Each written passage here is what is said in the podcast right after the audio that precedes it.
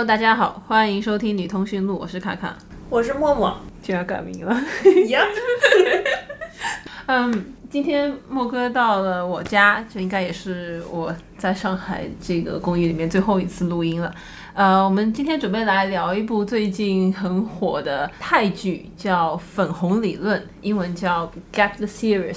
我们现在是看到第十集。然后后面两集还没有出，因为我今天下午刚刚看完，我现在的脸部肌肉有一点点活动不是特别灵活，呃，整个看观影过程当中就属于眉头紧皱，然后嘴巴咧开，就根本闭不上那一种。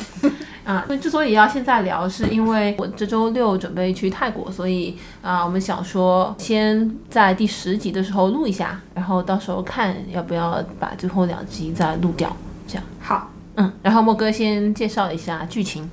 嗯，这部剧的剧情其实就跟我们平时看的那种 B G 的甜宠剧其实非常的类似，这个套路是完全类似的。然后它主要讲的呢是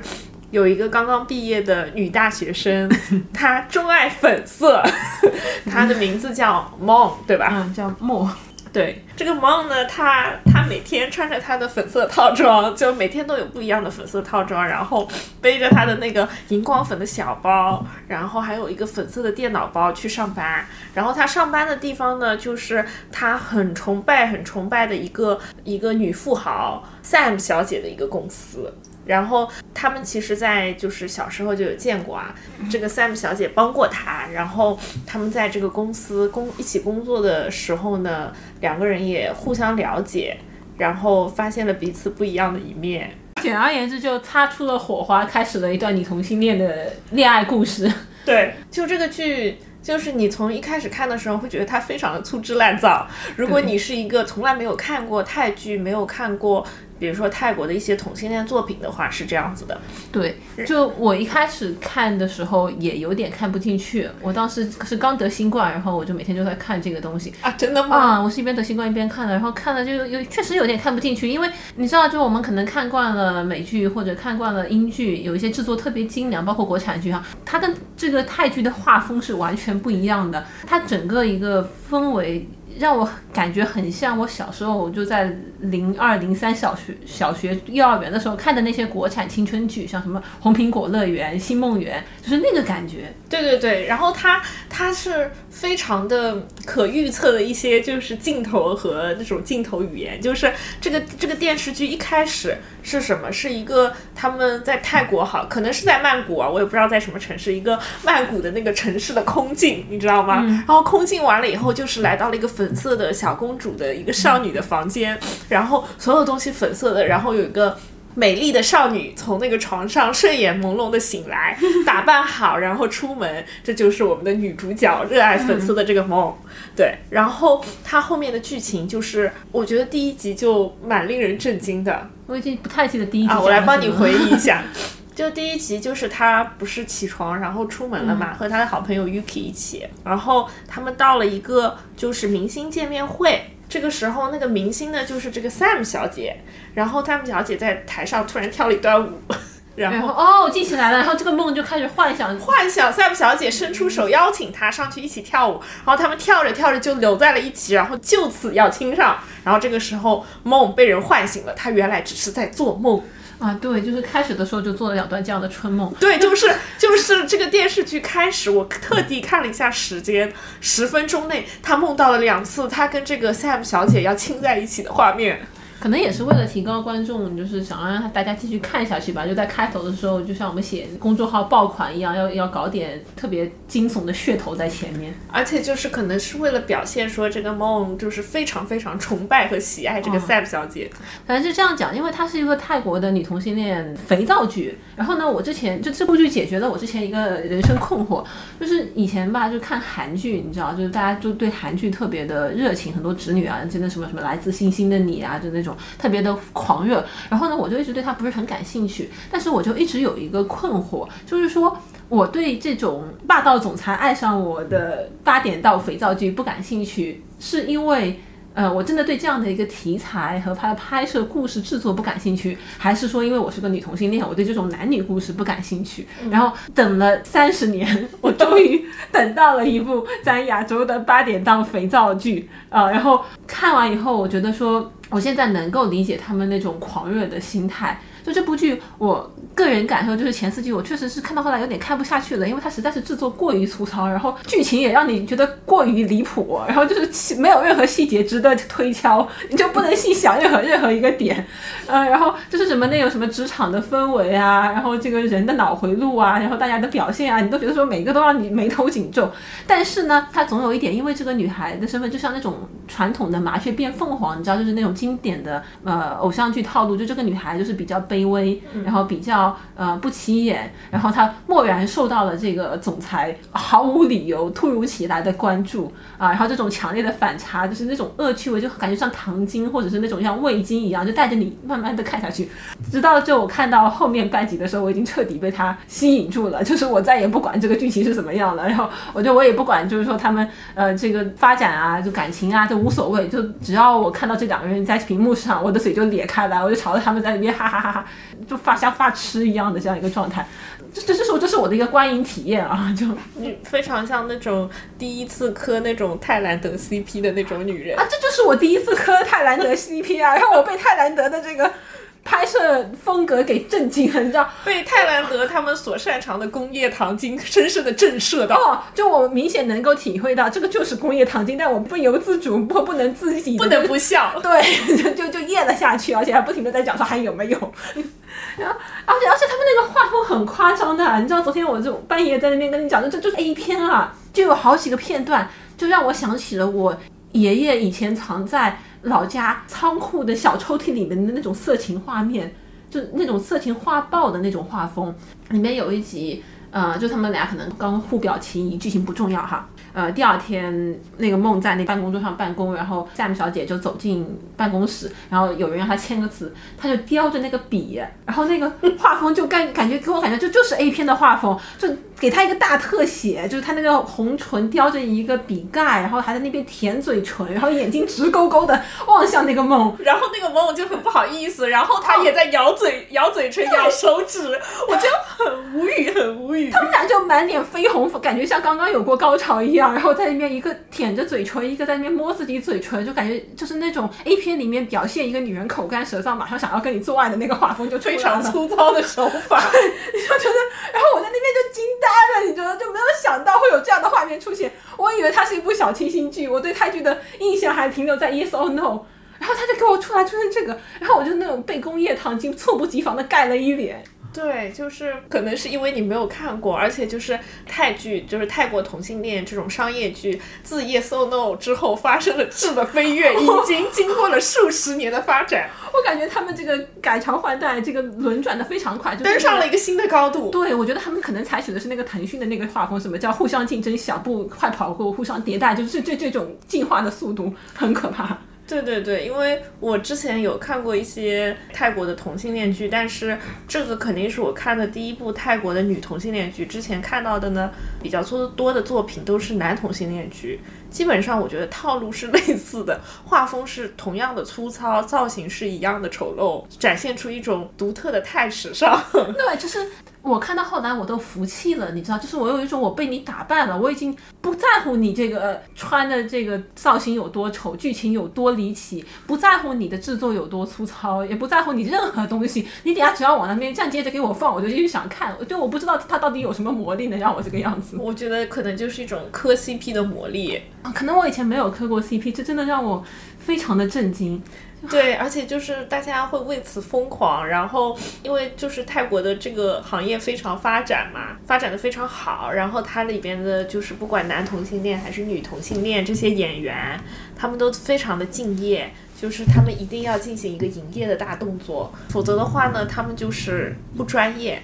嗯，对，所以他们其实不管是在公共就是场合的活动啊，还是粉丝见面会，或者说是在 IG 上，或者说在推特上，他们都要进行积极的营业。对，所以我我这次看完，我也确实感觉到说，嗯，我们不太能用一个像我们之前一样一个很传统的以看一部文艺作品的角度来评论这部剧，因为它不是那样的，就是它没有任何想要表达任何社会议题啊，没有任何想要表达，甚至没有想要表达什么情感。我感觉他做出来的一整个东西就是。就是让你坐在沙发上，嘿嘿嘿嘿，看着他们发癫一下，达到这个效果，就是目的达到了。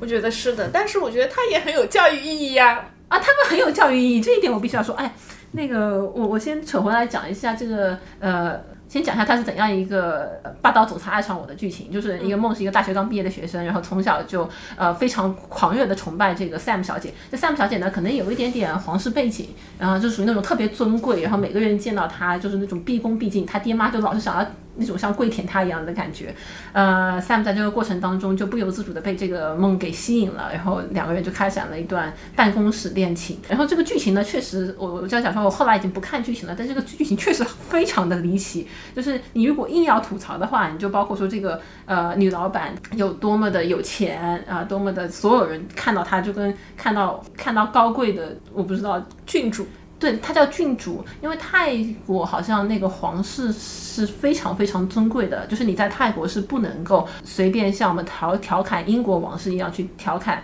他们的王室的，就是你对泰国王室不尊敬，在泰国是一个刑事犯罪，就是你是真的会被抓进去的。而且他们好像就是说什么在公共场所到几点就会专门有一段音乐，然后大家都要起立表示尊重那种感觉。那他们拍这样的剧是可以的吗？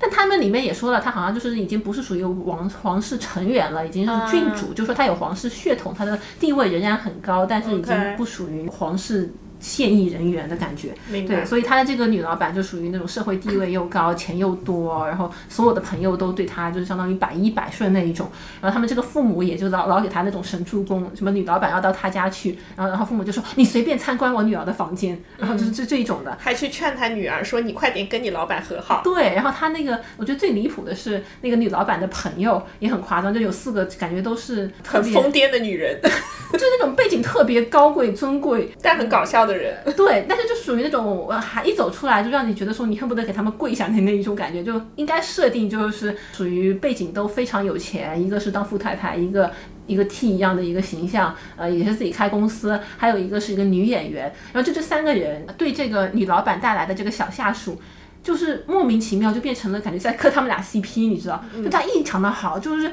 呃什么第二次就撇开女老板，单独跟那个小小小下属又又去吃饭，又去唱 KTV，还跟他视频聊天，帮他出谋划策，甚至感觉他们俩吵架都站在这个小下属这一边。就这个我是神助攻，对，就是特别离奇，就这个就是就是很工具人，但又很可爱。哎，对，然后而且包括他有一个发小，以前疯狂暗恋他，然后在知道他跟女老板的事情以后，就甚至开始劝他说：“哎呀，我们这个已经是数字时代了，两个女人谈恋爱也没什么。”然后就你要勇敢的面对自己。对，然后我就哦，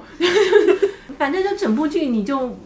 我觉得是一踩到了所有。假设我是一个刚踏入社会，然后我有非常狂热的想要有一个霸道总裁女老板爱上我剧本的话，我觉得他是踩中了所有里面的点。甚至他那个女老板都不是狂热的爱上你，他还有一点禁欲戏在里面啊，就是说要说反话啊，然后那种调情的小点都踩到了，所以我觉得一整个就是一个春梦，导致这个糖精虽然你很明白它是个人工糖精，但仍然磕得很厉害，嗯嗯，默默露出了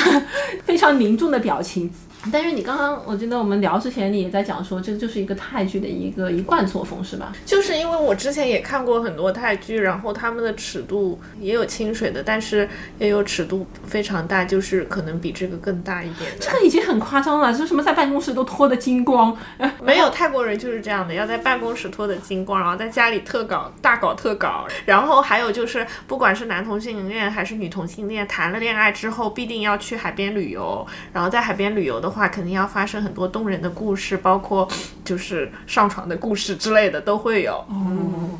然后你刚刚说那个那个房子也是，啊，对对对，还有一点就是这个女女老板这个 Sam 小姐，她自己是住在一个比较现代化的别墅里，因为她祖母是另外有一个超级大的别墅，是她长大的地方，但是她自己是住在一个呃单独的小别墅里。然后这个别墅呢，在很多很多的男同性恋泰剧中都出现过，所以在看的时候呢。我就一直在跟卡卡说，我说这个别墅里这里有很多人做过爱，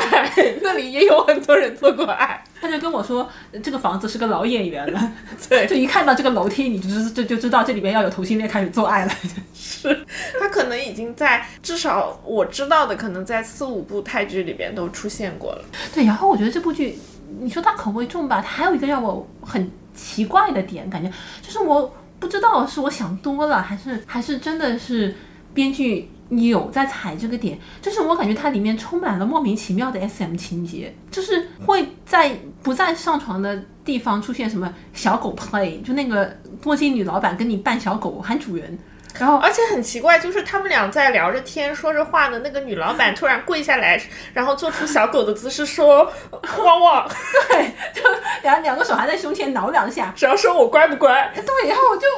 我就满头问号，而且出现了不止一次，这个情节我也接受不了。对，后来他们俩吵架的时候还有什么妈咪 play，就好像喊妈还是怎么样？就是有一次，就是他们在吵架的时候突然喊了“妈咪”，我也不知道为什么。就很夸张。然后他们那个后第九集的时候，那个梦呢就反攻女老板的时候，还跟他就推到水池里面以后，就是说我命令你不能动。然后后来还有一点点，就是你说要掐脖子的情节。就是他们做爱的时候，那个梦会掐着 Sam 小姐的脖子呀。啊、然后他们转头，然后他们就是做完了以后，Sam 小姐说：“你还生我的气吗？刚做爱的时候有一些用力哦。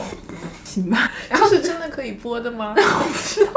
然后第二天他们去那个办公室的时候，梦穿的那个衣服虽然还是粉红色的，但她那个腰上面是系丝带的，就是是那个绑带的那那一种。是那种辣妹装，就上身是一个短装，下身是一个裙裤之类的，然后中间是有一些绑带缠绕在她纤细的腰上。这真的是没有一点点捆绑 play 的这个暗示吗？这个应该没有，这就是辣妹装，你不懂，哦我不懂，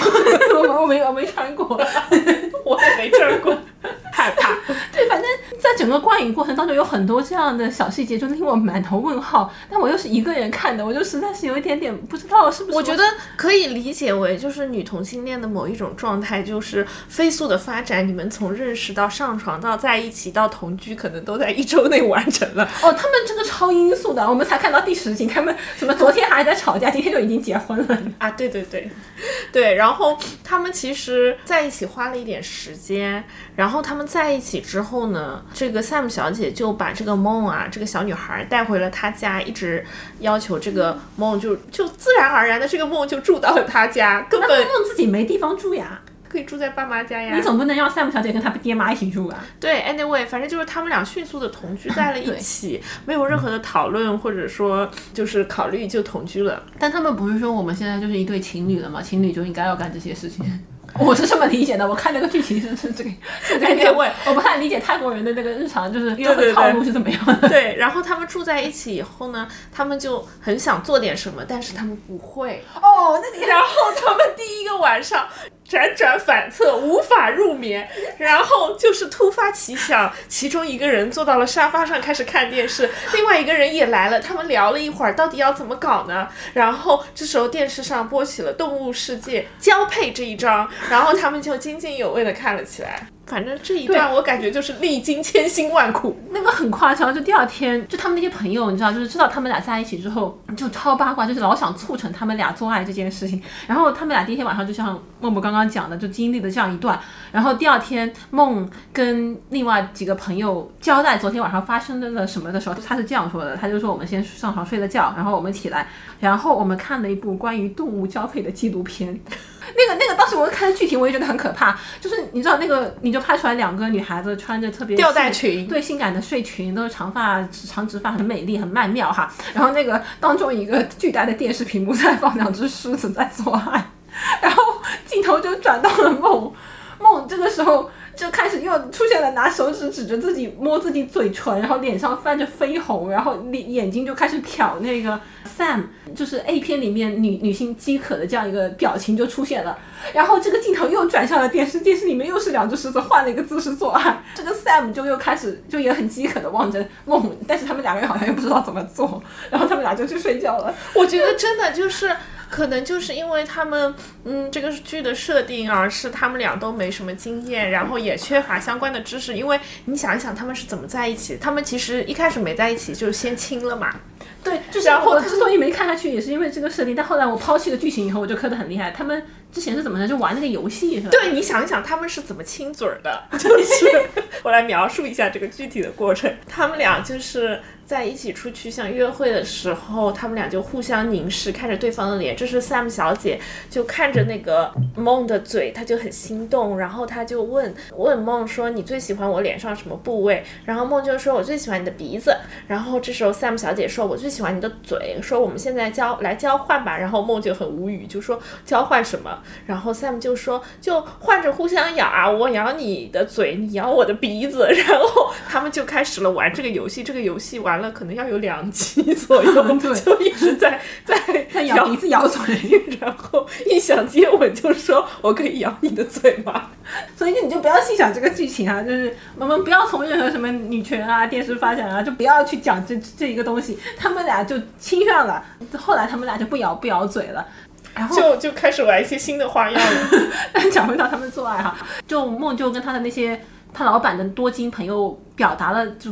两个月不会做以后，他们这些朋友就非常的着急，就纷纷给他们支招。然后第二天晚上，他们就在就互相就知道，就两个人都想做嘛，但又不好意思。然后两个人就互相打电话给自己的朋友说怎么做，朋友呃就滔滔不绝的告诉他们要怎么做。对，朋友就在那边讲的眉飞色舞，你知道，就是在那边看着自己手指，看着这个这个这个地板，然后就讲了好久好久，讲到他们俩都睡着了，就抱着手机就睡着了。然后第二天早上，他们另外一个富婆朋友就来到了实在。受不了了。对，就拿了一瓶 威威那个一瓶酒装在这个 whisky 的那个瓶子里面，就跟跟他们俩说，就是就是神仙水，你们俩做之前把这个喝了就可以做了啊。然后然后哦，忘记讲了那个对特别有教育意义的是他们俩这个指甲，他们俩一起约会的时候，一起去做了非常漂亮的水晶指甲，还取名了。嗯，不是确定关系以后约会的第一个活动。所以观众朋友们要注意了，他们确定关系之后第一次约会，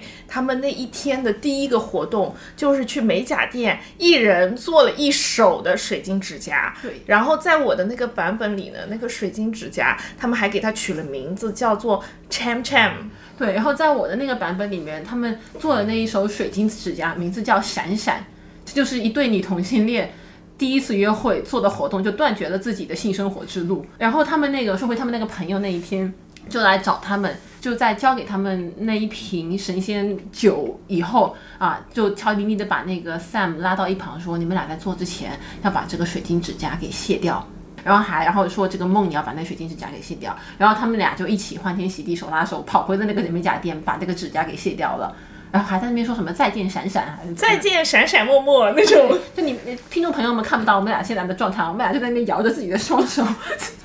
就没有任何水晶指甲。但这 这个地方就我觉得，虽然我没有水做水晶指甲的经验和经历，但是呢，我觉得就很好，他就教育我们女同性恋，千万不要做水晶指甲，对你想做爱就不要留指甲，而且你留了指甲，就算有人对你有兴趣，他也不会跟你搭讪的。对，这是很重要的一点。我们跟其他朋友聊，他们也说，就是看你这个人的指甲怎么样，是他们辨别女同性恋的很大一个途径。你要留了一手水晶指甲，哪怕你家里有十般般工具，你可以用其他的姿势来弥补你的做爱没有手的缺陷，你也会被其他女同性恋认为你不会做爱，所以就不要去留。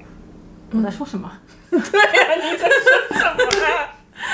哦，还有一点就是在泰国这个东西异常的重要，为什么呢？这个也是我今年才知道的一个新知识，就是泰国是不允许性爱玩具的。就我有一个朋友，她是个女同性恋，她在泰国，然后她就说，她之前为了买这个工具。她就要从新加坡的亚马逊海寄过去，然后还要避免海关被查到，然后海关一旦被查到，可能还要罚款还是怎样的。然后，然后我有我女朋友就是有一次去泰国，就在泰国知道了这个消息，然后就震惊了，跟我讲说怎么办？我这些这个工具是不是要得扔掉还是怎样？然后就就就很夸张。所以就是如果大家去泰国玩的话呢，就是尽量避免携带这 这这种呃小小工具，但有否可能则你就犯罪了。呃有可能会被海关那边遇到一些问题。嗯、啊，那那另外呢，这也说明你在泰国当一个女同性恋，你就更加不能留指甲，就因为你就没有什么替代品。嗯、对对，所以其实从这一点也可以看出，他们俩是非常的是那种 baby duck 的状态，对，就是两个人真的不知道怎么做，就是很新手。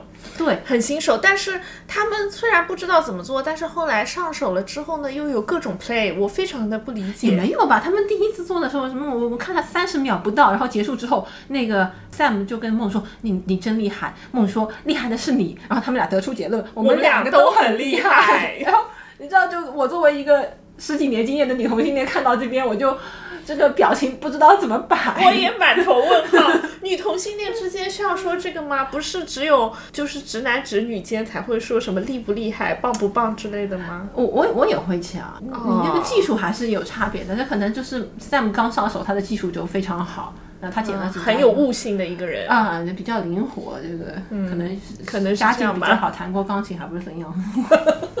神经病啊！哎，我真的有听到有别人就是这样介绍自己的，真的吗？就说自己小时候学过乐器，会两会三种乐器还不是怎么样，然后说手指特别灵活，耐力还特别好，然后用来吹嘘。真的吗？哦那你后来跟他成为朋友了吗？啊没跟他做，我不知道这个事情是真是假，就是，但是我确实有人听有有听到有这样的一个、呃说法说法，嗯，然后然后这个指甲这个回事，我们上次也讲过，就是非常赞美这部剧它正确的处理了指甲的问题，因为我们俩刚开始刚一开始的时候看到他们俩水晶指甲，我们俩都崩溃了，那没想到他们他们做的时候确实是谢了，也在此呼吁所有的女同性恋作品不要再让女演员们留长指甲了。就那个《爱我生活》的那个长指甲，就有一部日剧叫《爱我生活》，然后他们俩里面俩也是两个不灵不灵的女孩，在终于克服了心理障碍到了一起，然后他们俩决定做爱，然后那个做爱的场景也做的很像就是那种男男人视角的 A 片嘛，但是这个都不是问题，问题最可怕的是他们俩真的就留着水晶指甲真的做，而且做都是就是他有那个镜头，就是他把手伸了进去。然后上次讲到的时候，我以为这是我一个个人体验，就是给我童年留下了一定的阴影。然后没想到我在那个评论区还看到有人说，就是真的就是很多人都对那个水晶指甲印象深刻，还会幻痛。对，但是。嗯、我们就假装那个水晶指甲是甲片，可以随时拿掉吧。哦，然后这一部里面那个指甲也很奇怪，就是他们第二晚的时候，我特地拍照了，我知道，就是他那个指甲时有时没有。对，时有时没有，就是他们俩在那个床上 make 就是做前戏的时候，指指甲就神奇般的没有了。之后他们俩就是过于饥渴又不知道怎么做，后来去看动物胶皮纪录片的时候，那两个指甲又出现了。就是就我觉得是就是因为上面这是细节上面就是场务没有很注意而已。对对对，嗯它逃不过我们女同性恋的眼睛对对对，因为我们就是很注意这一点。对，啊、然后然后他们就自此就是两个人，两个 baby duck 就像上了高速公路一样，嗯，然后就是在后面的第八集、第九集开始非常高频率的有一些亲密的行为。呃，Sam 把那个梦惹生气了以后，那个梦还跟他就是进行了一次反攻。那就是我说的，他他那个他把他推到了水池里面，然后我觉得是有一点点 SM 调教那个性质，就非常变得非常的强硬，然后说说就命令你不能动啊，然后就把他 Sam 就一整套都做完了。然后 Sam 也很满意，也很享受。说刚刚有一点点激烈，对对对，然后后来他们俩在办公室，好像本来是在讨论什么事情，然后后来就穿着你说你不理解的那个捆绑捆有绑带的那个衣服的时候，他们俩又解解开绑带坐了起来，对那个我觉得是很不真实，就是就在办公室里边，然后而且其他人好像后来就下班了，他们俩就在办公室里脱得精光。对办公室 play 我是理解的，就很多人有这种幻想哈对，但是在办公室里面做的时候，一般大家也都是图个方便，就不太会把上衣都脱完，这很奇怪。那只能说他们喜欢这样吧，我也不知如何解释。对，我就感觉泰兰德的女人很了不起，而且他们就是第一次做完以后，他们每一场做完，镜头都会扫到那瓶酒上面，你就会发现他们第一次做完的时候，喝完了一整瓶的 whisky，嗯，他们两个人没加水没加冰，喝完了一整瓶 whisky。真的两个不灵不灵的小姑娘那样的形象，然后喝烈酒就是直接上口，相当于就是你喝完两个人对瓶吹了一瓶白酒那种概念，很很很厉害。泰兰德让我刮目相看。怪不得很厉害。嗯，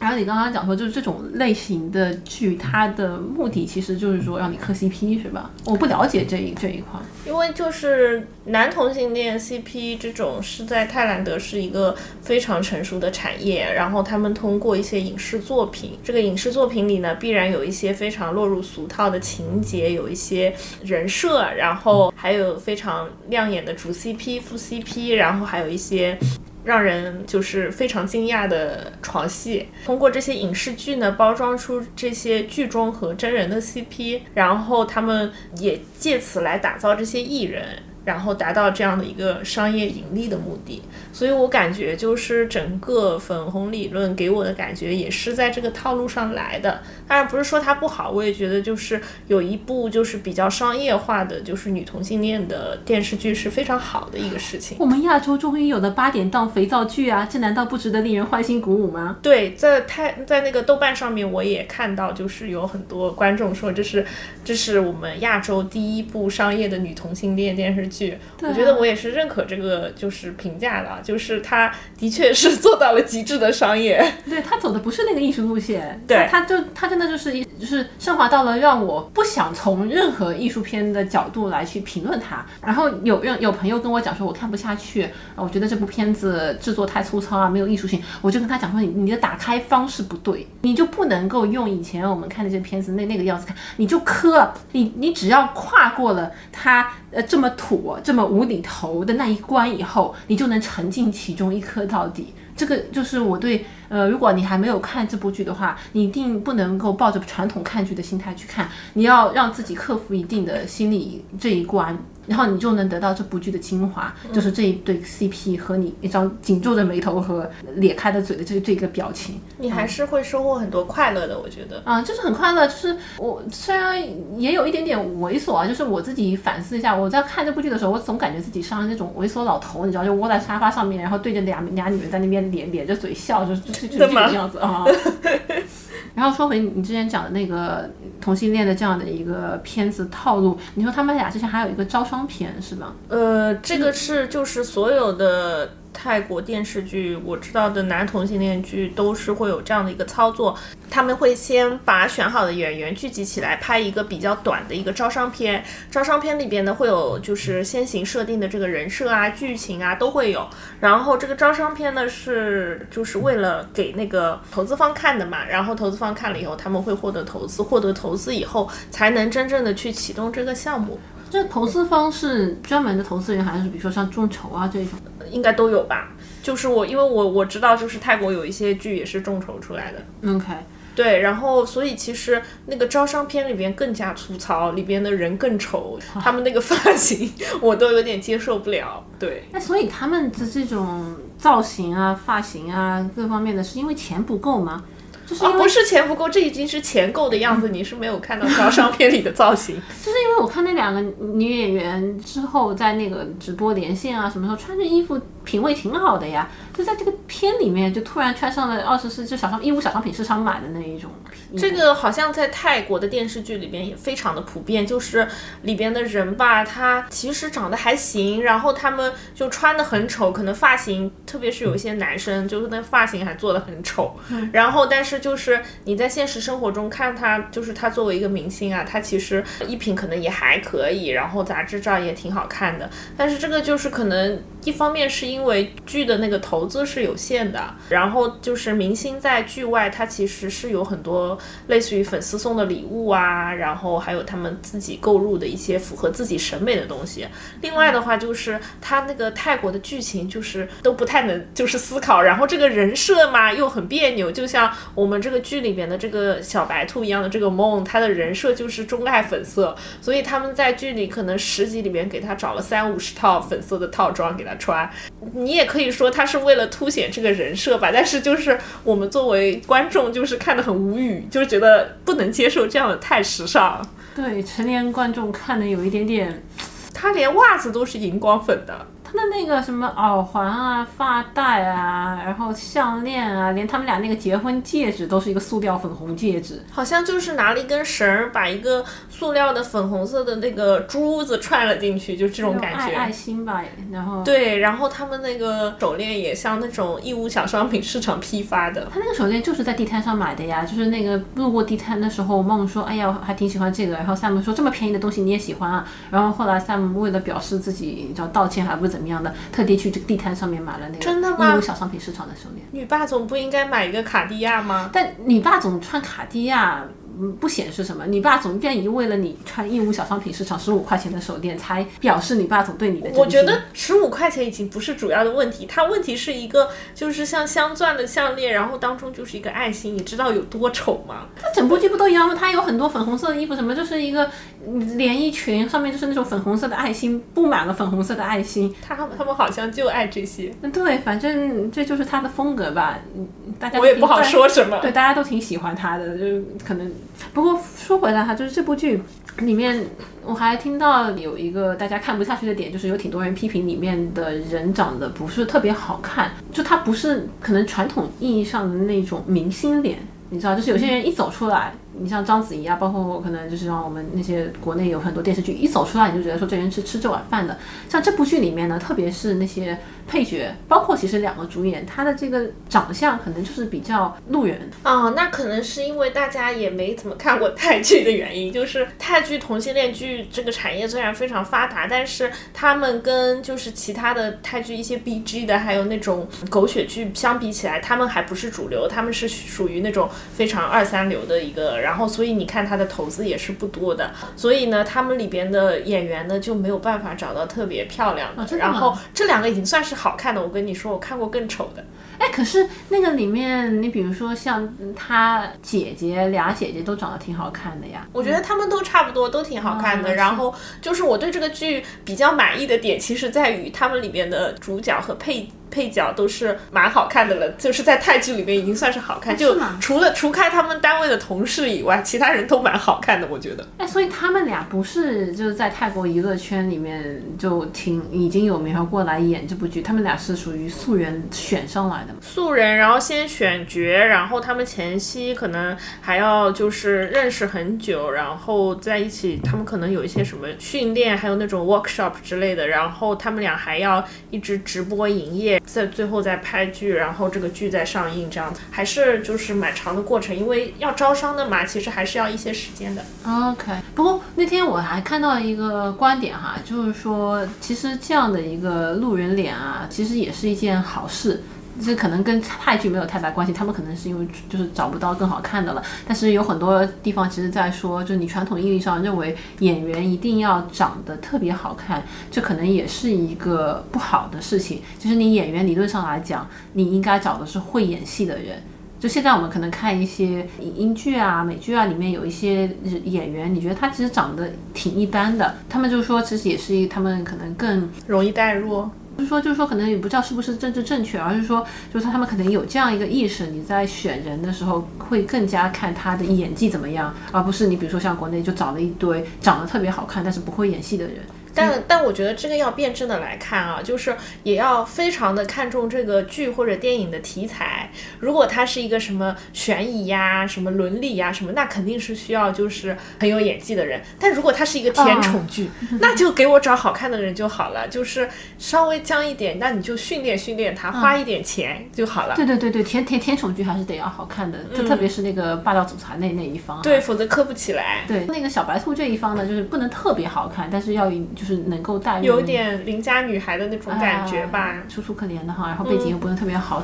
比较比较好带入。嗯，其实也是啦，你就是说我我换了十年前，哪怕现在你说你要给我这个梦的剧本，然后那个 Sam 如果不那么奇怪的话，其实谁不想要就是这种又高贵又有钱又长得又好看的女女老板突然爱上了你，对吧？然后跟你做一些疯狂的事情，他的朋友都很喜欢你，恨不得然后你就立立即搬进你的这一套很豪华的房子里面，然后你的爸妈又特别喜欢他，就是就是一场春梦嘛。对。哎，不过说回来，我觉得我特别喜欢泰国这些剧里面的配角，我也没看过几部，但是这里面里面有一个打扫卫生的阿姨，叫那个咪姨，嗯啊，她就很有特色，她应该是一个男扮女的一个人吧，然后她头上就老是戴着一个非常鲜艳的头巾，不知道是男扮女还是 transgender 都有可能吧。哦但反正就是泰剧里面总有一个这样的角色。对他总有一个这样的角色，就是他让我想到了《Yes or No》里面，它里面有一个班长，他也是这样的一个角色。那个班长就没有任何的剧情，他就是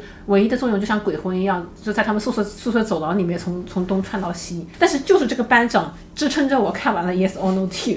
我就别的我就一点都不想看，但我就老想看他出现，就看他像鬼魂一样穿过去，我就很开心。品味蛮独特，那然后，然后这里面那个咪姨不也是吗？他的那个就是当然是这种搞笑角色啊，你就像以前京剧里边演那个丑角一样。但是他那个老是戴着一个特别五颜六色的头箍，然后有一天还顶着一个鲜黄色的像香蕉皮一样的头他。其实他很注重他的打扮，他每天都会换头箍，哎，啊，对对对，这这就让我心情很好。我每次一看到他，我就很开心。然后他里面那些配角也是，就属于公司里面的其他职员嘛，都是就很搞笑。对，又搞笑，人又特别好，然后讲话又特别夸张，但又人又很单纯。对，唯一的问题就是他们几个人一起讲话的时候有点吵。啊，泰剧是很吵的，就是这部剧可能我觉得你也能够看到磕 CP 的力量有多大，因为以前我真的是听不进去泰剧这这个话，因为我第一份工作的时候，我有跟你讲过吗？没有，就我第一份工作的时候，我老板啊、呃有一次就聊到泰国嘛，他请我们吃饭，就把我们带到了一个泰国餐厅，然后我就对这个泰语大放厥词，你知道，我就是说泰语太难听了，根本听不下去。我一打开泰国电视剧，我就立马关掉，然后发表了一个这样的言论。然后后来才知道，那个老板他妈是那个可能那种国家局的泰语翻译，就什么国家领导人出席泰国，就就他妈去翻译那一种。然后他女儿从小在学泰语，然后我都知道以后你太大胆了。我整个人都不好了。但是泰语真的很吵，你知道，就是我觉得很吵，然后你肯定第一开始觉得他不好听，但是你在看着看着电视又忍不住跟他学说泰语。对，很搞笑。哇，很怪。就是充满了原因，你知道，就是那种，就我今天在那个拿着投影看嘛，然后我一看，离那个音箱坐得很近。后来我实在是觉得有点脑子有点胀，就充满充满了原因在我的脑海当中，就脑边吱吱喳喳的那一种，就是汪汪汪汪汪汪汪，喂喂喂，就就全是这样的话，然后我就只能搬着把椅子离他坐得远了一点。嗯。但瑕不掩瑜。啊，仍然是我觉得并没有阻止我继续看下去这部剧。非常值得一看。然后它可能是非常适合你今天你不想动脑子，因为我觉得就是有时候看一些作品，其实你是蛮需要你沉浸进去，然后你要思考的。但是这个呢，你就不需要思考，你就单纯的坐在沙发上，然后看着，然后嘎嘎大笑就可以了。对，它就是个肥皂剧嘛。就我不知道我们的听众里面有多少是看比较严严肃的片子啊，或者就是习习惯看国产剧啊，或者习惯看泰剧，我不太清楚。但如果你之前没有看过类似这样的纯商业的以 CP 营业为主要目标的电视剧的话，其实是非常推荐你去体验一下的。我也挺感激的，因为如果他们俩不是女同性恋的话，我其实是不太会去看这样的肥皂剧八点档这样的节目。但是我看完以后，我就觉得说，这是一个我之前从来没有体验过的一个很新奇的观影体验。你不管它好还是不好，它能够把你抓进去，它能够让你度过一个小时、两个小时这一种无脑的，就在那边咯咯咯咯咯咯笑，笑完你就一边皱眉头一边笑，笑完就在那边啊，然后面部。脸上肌肉也很疼，然后心里还在想着这个 CP，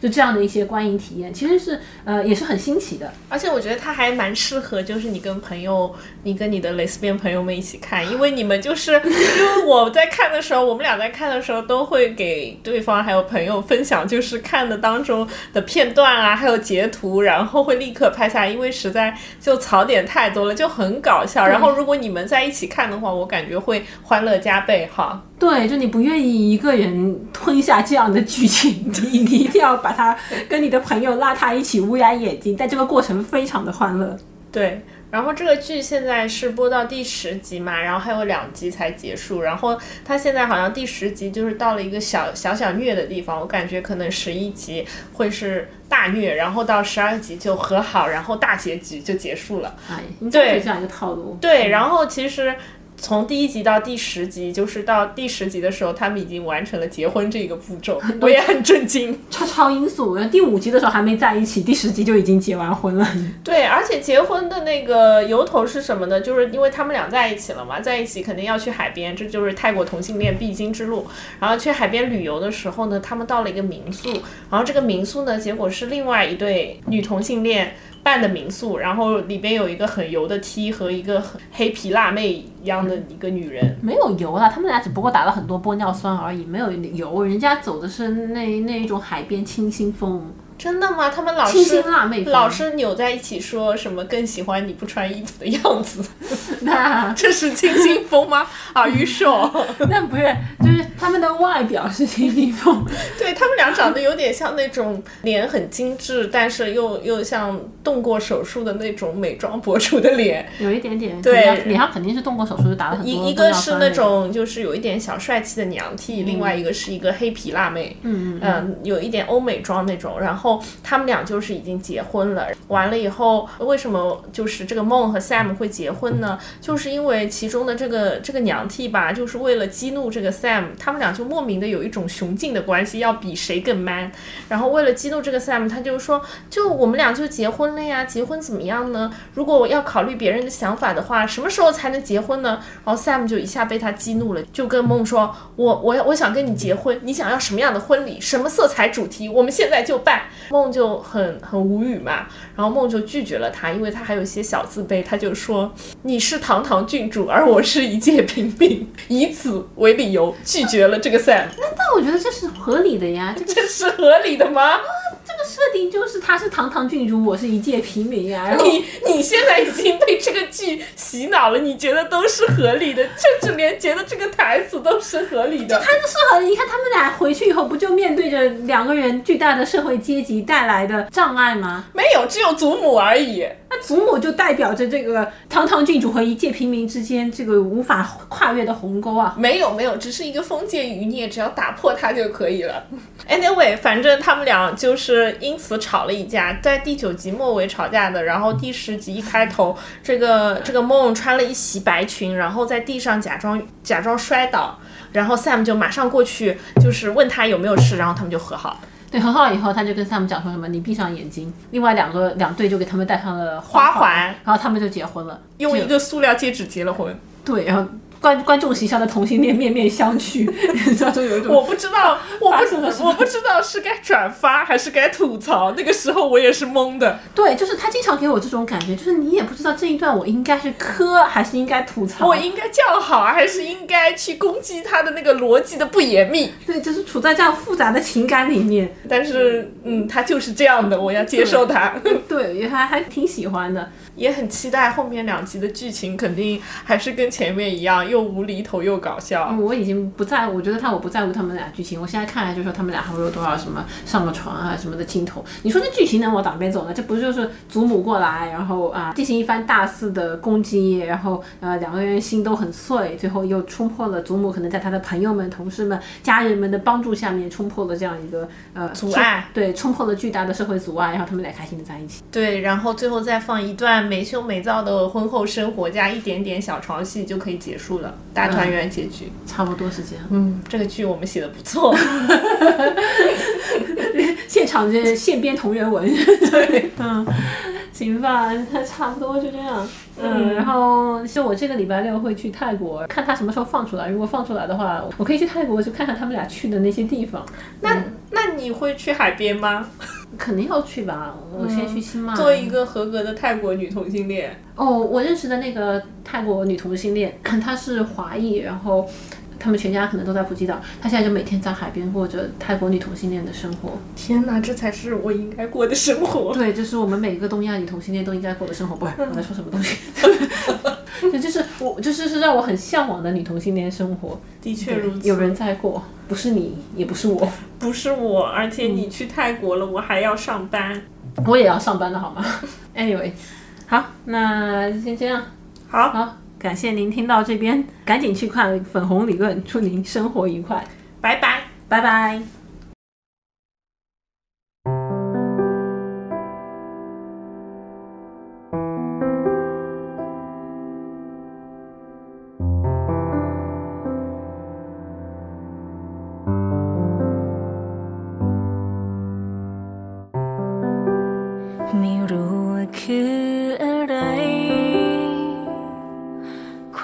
สึกนี้เมื่อมีเธอใกล้ ต้องหวันไหวไปทุกทีแววตาที่เธอมองมาเปลี่ยนใจของฉันที่ดูเย็นชา อาจเป็นเพราะเธอคนนี้ หรือนี่คือ คนที่ฉันนั้นรอมาแสน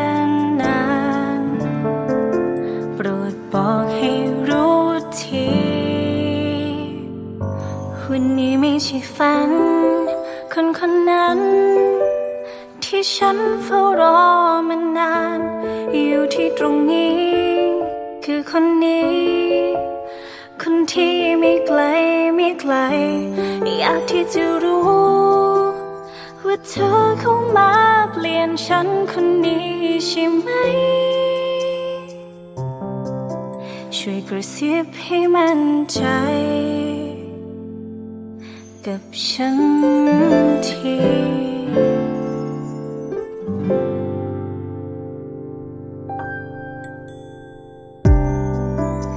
ทุกอย่างในใจ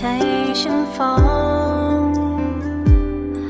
บอกเลยทุกครั้งเวลาเธอมอง ไม่กล้าจ้องตาเธอนาน เวลาที่เธอ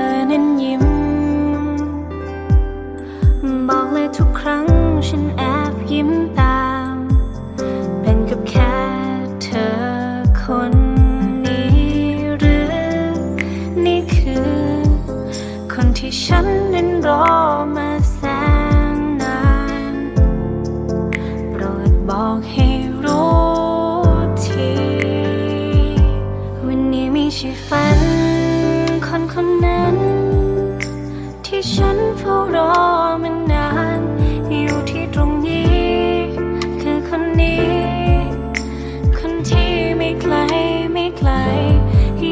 จะรู้ ว่าเธอเข้ามาเปลี่ยนฉันคนนี้ใช่ไหม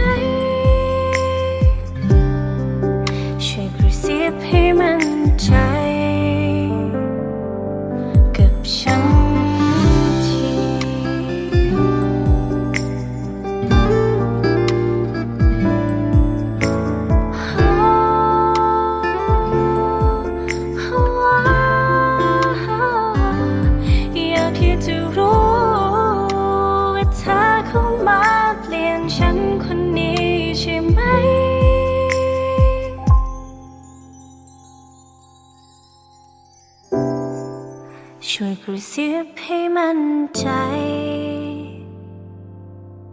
กับฉ